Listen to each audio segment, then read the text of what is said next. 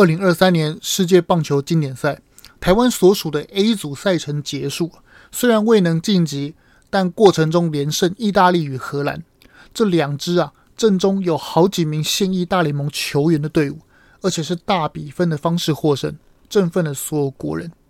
事实证明啊，不管是热爱棒球还是国家情感上，国际赛总能激起所有国人团结一致。与国际赛形成鲜明对比的是啊，同一时间有五百多名的退将去中国参加所谓的黄埔纪念。很明显的，台湾的国家认同啊出现严重分歧。这阵子经典赛可以说是救了国防部啊，军方一连串奇怪的事件，如前线士兵出现在中国沙滩上写字啊没有肉吃，海底电缆被切断，还有疑似枪支遗失等等。等一系列夸张新闻，粗包可以说是层出不穷。哎，等等，夸张又奇怪的事情结束了吗？还没有。台中居民啊，竟然可以收听到中国统战的广播节目。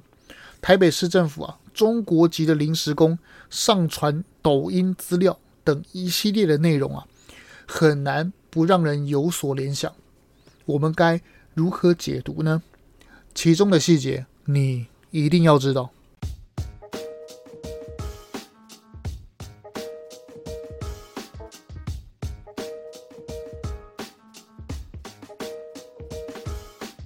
我们一起说真话，事实需要让更多人知道。欢迎收听台湾国际时事 Podcast。其实台湾队啊，在这几场的比赛大致上是好的，虽然过程中啊有些可以避免的失误与掌握比赛节奏上还能更进步的地方，但整体来说，球员的拼劲是有的。没有人喜欢输球的感觉，尤其是张玉成火烫的手感。频频打出全垒打，给所有人希望之后呢，迎来的结果却是台湾无法晋级下一轮。球迷失望之余啊，难免会觉得，哎，哪里应该要改进，还是找战犯。不管是教练调度上，哪个时候该换代打，还是换投手，主办单位赛程安排有没有让球员充分休息，或是哪个球员呐、啊、表现太差，等等等等，很多说法。但整体来讲啊，就让我这个业余的球迷来认真说一下，输球的原因很多，但就两个方向：人心与制度。美国与日本棒球啊，为何那么强？因为国人呐、啊，日本跟美国人都确实把打棒球融入他的生活当中，有别于台湾的升学主义，他们倾向让学生往自己想要的方向去努力吧。在学习过程中找到兴趣与未来，比背几个单字、学会三角函数还来得重要。从学校健全的社团培养优秀的运动选手，到保障出社会后的职业联赛与退休生活，这些都是台湾没有的制度。举例来说，美国职棒大联盟有完整的退休制度，大联盟退休金制度规定了。球员只要在大联盟年资满四十三天，就可以在六十二岁开始年领三点四万美元，约一百一十二万台币。而且哦，年资越高，领的越多。最高级距是啊，年资满十年及六十二岁啊，就可以每年领十九点五万美元，大概六百多万台币呢。等于每个月啊，就可以领台币五十三万。还有球员运动期间呢、如果受伤时的保险制度、球员工会保障该有的薪水与权利等等等等，这些都是台湾人难以想象的制度啊。当然，这些制度都是以强大的棒球产业与市场规模才能支撑得起来。那么，他们是如何支撑的呢？这边就要连接刚刚所提到的另一个方向，就是人心。在美国、日本。家长对于孩子打棒球并不排斥，至少比起台湾呢、那可是天差地远了、在台湾呢、可能出自于对孩子未来的期许，也可能是认清到台湾社会的现实。家长们大多数不同意他的小孩啊从事体育发展。相比之下，日本球员可以早早的确立方向，从小就努力学习，并且引进啊科学的训练方式，比如说营养怎么吃啊，怎么运动才能生长手臂的肌肉，让他的手啊能够更强壮，或是保护训练过程中不受伤等等。要知道，对于职业球员来说啊，受伤可是会大大的减损他的职业生涯啊。这些就是日本新一代强投，直球上看一百六十公里的佐佐木朗希，他诞生的关键因素嘛。对于日本与美国人来说，棒球是合家参与的活动，是生活的一部分。不管是在悠闲的下午，全家到球场看比赛，还是敦亲睦邻的来个社区球赛，对他们来说，棒球就是生活的一部分。相比之下，对台湾人来说，生活与棒球就没有那么强而有力的连结。虽然台湾人也很喜欢棒球啊，也很喜欢在国际赛赢球，但是说穿了，对大部分的人来说啊，看球赛只是娱乐的延伸啊，跟看电影一样，没什么不同，就只是娱乐的其中之一而已。比赛打完，电视关掉，哦，一个周末结束。一样要上班，一样要面对现实。说难听一点的，没有完善的福利制度，就会导致没有家长想把孩子送去打球，没有人想把孩子送去打球，就导致支撑不起完善的健全制度。这种鸡生蛋，蛋生鸡的因果无限循环，正是困扰台湾发展的重要因素。这就是我们国际赛总是虽败犹荣的根本因素嘛。这次台湾队阵中的好手，如旅美的张玉成，就是频频敲出全垒打回本垒多追做出敬礼动作那个国防部长，他就是美国人训练出来的好手嘛。还有日本职棒效力西武师的吴念庭，他也是这届啊手感火烫的打者。其实台湾都具有不少有潜力的棒球人才，但很可惜的是啊，我们并没有健全的制度。与环境，让他们好好发光发热。作为曾经打过棒球，并且持续看球的我来说，我衷心的期待台湾的制度与人心呢、啊，能越来越好。现在我已经很少看台湾职棒了，都看美国职棒比较多。但不可否认的是啊，台湾的职棒与棒球环境相比十年前已经进步了很多。不管是成立二军，还是职业球队的母公司培养，都有很明显的进步。希望台湾的棒球能越来越好。听到这边，相信很多人都会觉得，哎，奇怪，怎么我们原本都讲国际政治时事的 Podcast，怎么会变成棒球运动专栏了？啊，没有了。其实人类社会啊，与生活本来就是政治息息相关嘛。人们的事情、国家等等等等，社会。都是政治，是离不开的，而制度与人心却是我所有节目的核心论述。与其去期待一个圣贤明君，不如建立完整的制度与凝聚人心，加上厚积薄发的努力啊，整个国家才是长治久安之道。圣贤明君也是人啊，只要是人，一定有他的缺点与黑暗面，而制度不会。一旦公平的制度确立啊。每个人都要遵守，而且这个制度还可以与时俱进的去更改，更贴近当下的时代潮流，一直沿用下去 forever。相比之下，集权制度只能期待啊，不要是个暴君就好。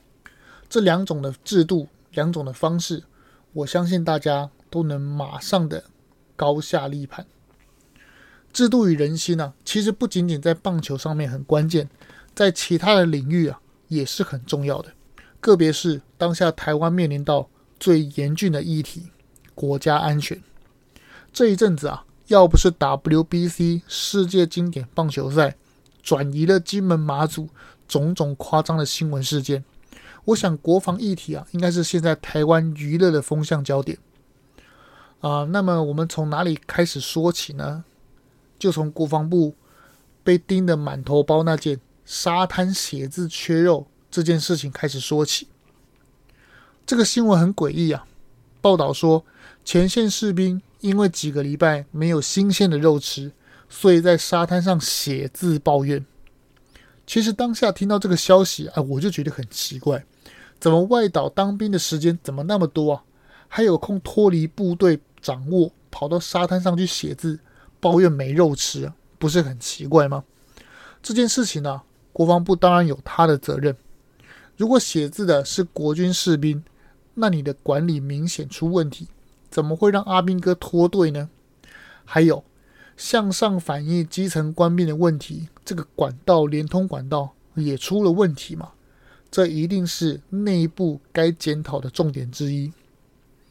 好，另一种可能，如果写字的这个人不是国军士兵呢？我个人判断啊，不是国军士兵的这个几率啊比较高。大家都当过兵嘛，每天按表操课。几点吃饭？集合、擦枪、操课还是擦皮鞋？哪有这么多时间让你去沙滩写字啊？如果真的有休息时间，那也是去抽烟，还是投饮料，还是划手机等等。这些做这些事情都没空了，怎么还能脱离部队做其他事情呢？班长睡着了吗？安全士官也在打混吗？更巧的是啊，沙滩写完字。马上就路过一个曾经代表民进党选过公职的人，恰巧出现在附近，然后呢，拿出手机拍下来，又刚好传给某些特定媒体，大肆宣传，啊，不就好巧的事情，好巧的，通通一起发生吗？退一百步来说啊，就算没有新鲜的肉吃，那也能吃罐头肉之类的吗？罐头肉还蛮好吃的吧？怎么会没有肉吃呢？很明显的，就跟前一阵子搞缺蛋的手法一样嘛，制造恐慌来打击士气，只不过这次换成了阿兵哥而已嘛，哪是什么单纯的啊？马祖防卫司令不让我吃肉啊？哪有这么简单的抱怨那么单纯啊？我相信现在军方内部已经在调查，而通常这种奇怪的案子啊，很难对外完整说明了。就跟二零一六年蔡英文刚当上总统的第一次出访时，雄三飞弹误射一样奇怪嘛？随便一个中士啊，在演习的时候就能触发启动开关，有可能吗？雄三飞弹可是船舰的主力武器啊，那可不是什么机炮啊！主力武器发射一定是主观，也就是说是舰长允许，甚至是双主观确认之后才能开火。电影不是都有演吗？啊，怎么会是一个小士官就能误射的？而这次外岛的沙滩写字，很明显也是有违常理嘛。那么大家认为是哪些可能呢？欢迎在频道下面留言，发表您的看法。好，再来下一个奇怪的事情：外岛的海底电缆被切断，这件事啊，就更有玄机了。外岛海底电缆被切断的时间点呢，发生在二月上旬。中华电信的两条联络马祖的海底电缆被割断，一条在二月二日时被中国的渔船拖断，另一条在二月八日时被不知名的货轮割断。当时中国与台湾啊，马上就针对这件事情啊私下接触，并且安排国际修复电缆的船队。预计在四月时啊，要把海底电缆重新修复。这件事情啊，在当时发生的时候啊，我就很想要说了。刚好这阵子碰上一连串的事情啊，又发生是在外岛，让人不免去把这些事情呢都串联起来。那么，令人怀疑的点在哪里呢？根据全球海底电缆的破损记录，相隔六天啊，在同一片的海域，两条海底电缆。被割断了，这在以往的案例啊是从未有过的。根据报道文章内容所述，在过去的五年期间呢、这些电缆被切断总共二十七次。来看吧，又是这么巧的事情呢、不免让人怀疑嘛。很多专家都纷纷表示，这类的情况很有可能是中国故意切断的，故意切断你的电缆。如果说这件事情是意外的话，哈，如果说是意外的话，好了，好不好？那么为何中国从未有过表示，甚至是对外说明说啊，我们会订立这些规范，避免我们的船只去勾破你的海底电缆？怎么没有订立这些规矩来避免以后这些类似的事情发生吗？看来中国故意的几率是存在的，他故意的，而且他的几率，故意的几率啊很高。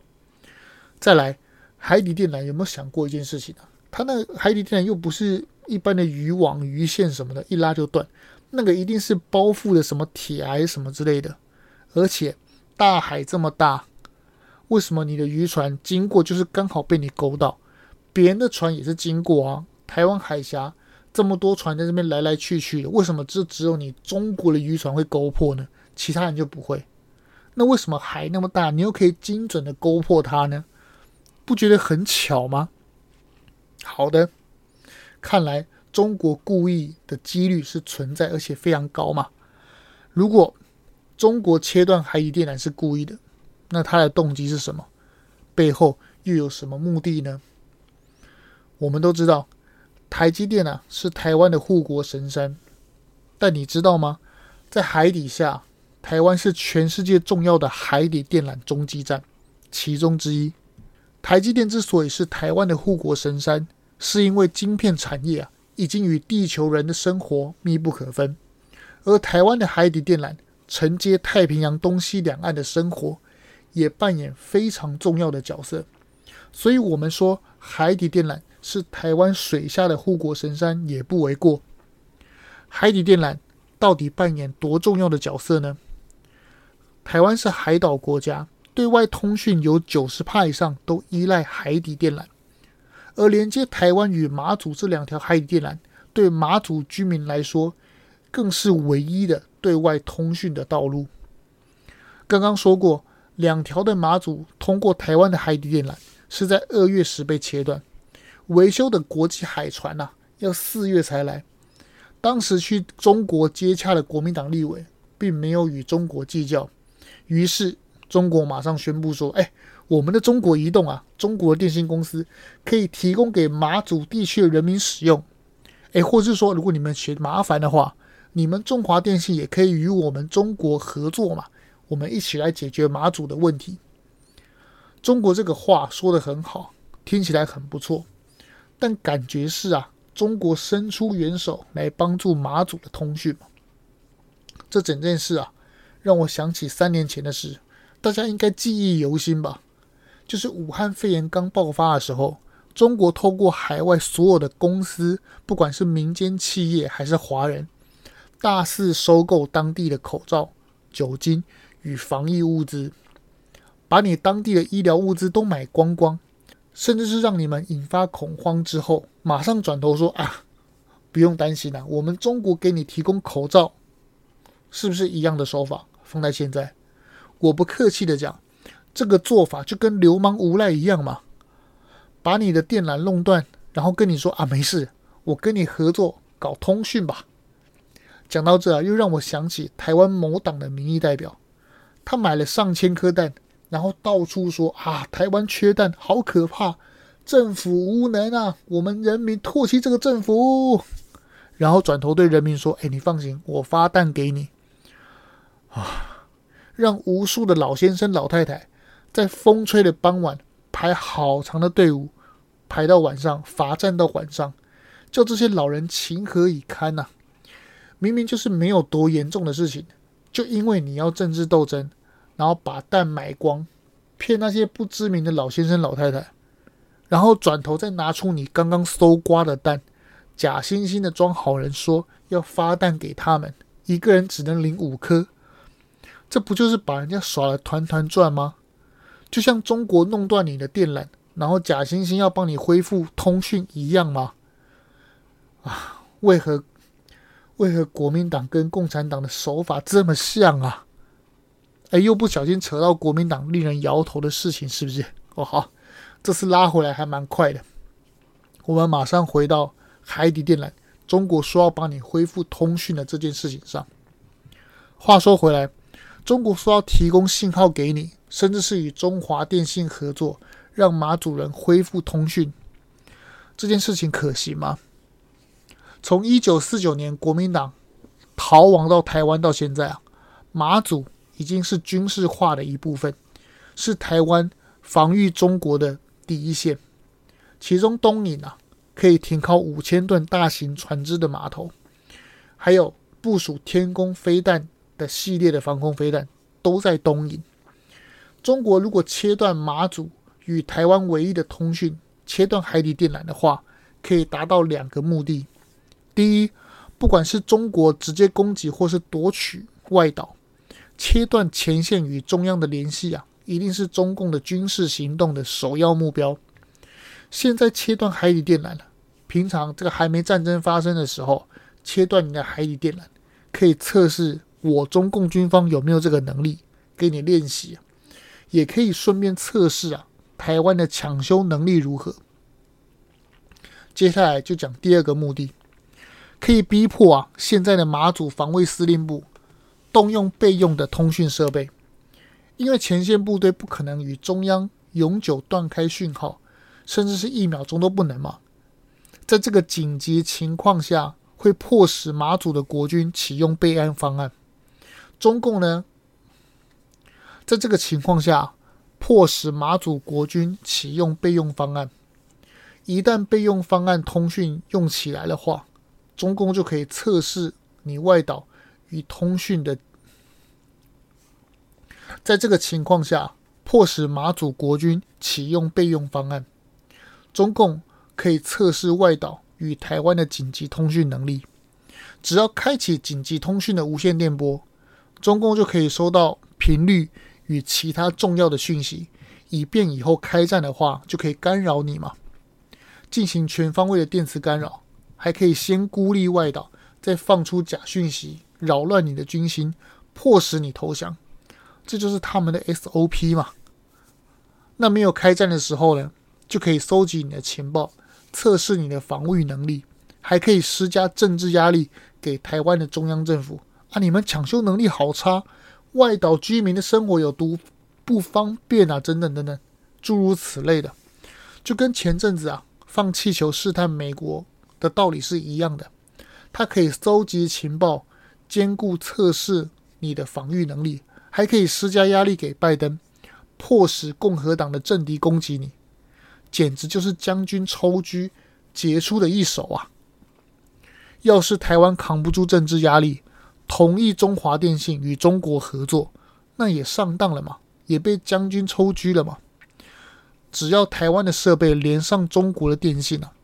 那么，所有的设备，不管是电脑还是手机，都会被马上监听。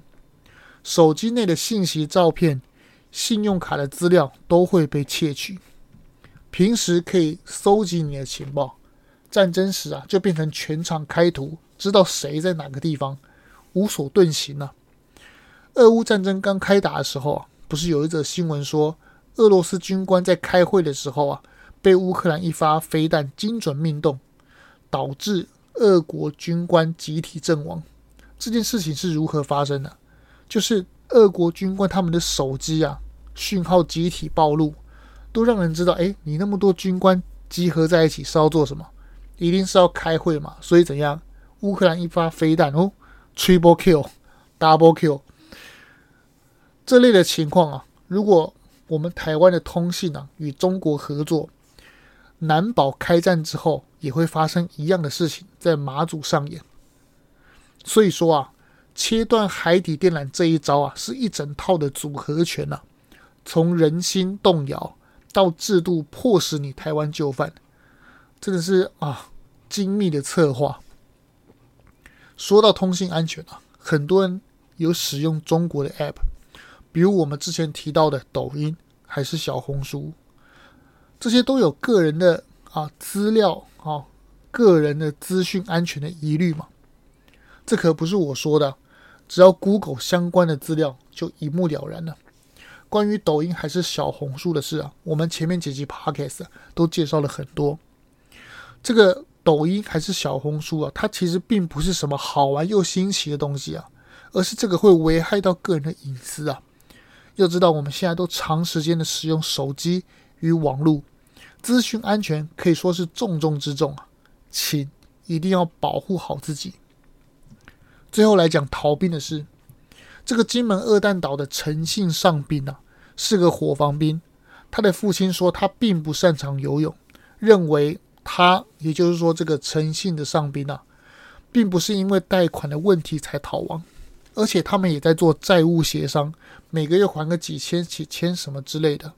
而且这个陈姓士兵啊，他也没有感情问题，与他爸爸的互动正常，甚至是放假的行为啊也一切正常，更没有不当管教的原因啊。早上七点多，监视器看到他身穿救生衣，没有携带枪械，只带手机、钱包，证明他不是临时起意，而是有预谋的。排除了一切原因，如果单纯是想去中国，那为何不等休假的时候，或是退伍时，大大方方的买票，透过小三通过去就好？为何要冒着逃兵、叛军法的风险？独自游泳四公里的生命危险去中国，这说不通吧？好，如果真的是债务问题，想要一走了之，那应该是选择比较难被发现的方式，不应该是在军营服役时穿着军服大摇大摆的离开，不是吗？种种迹象显示啊，应该是有人执意要他游泳去中国，而且是必须穿着军服做这件事情。还有还有，细腻的是，他一定有告诉他，你千万不要带枪离开，因为吸血逃亡的罪名啊，可是非常重的。好，那么问题来了，是谁要他这样做的？会不会是在网络上认识的某某人？是不是用了什么方法影响了他，影响诚信士兵的人心了呢？你觉得是什么原因呢？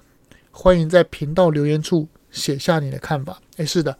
独立思考才能让社会更进步，让假讯息无所遁形。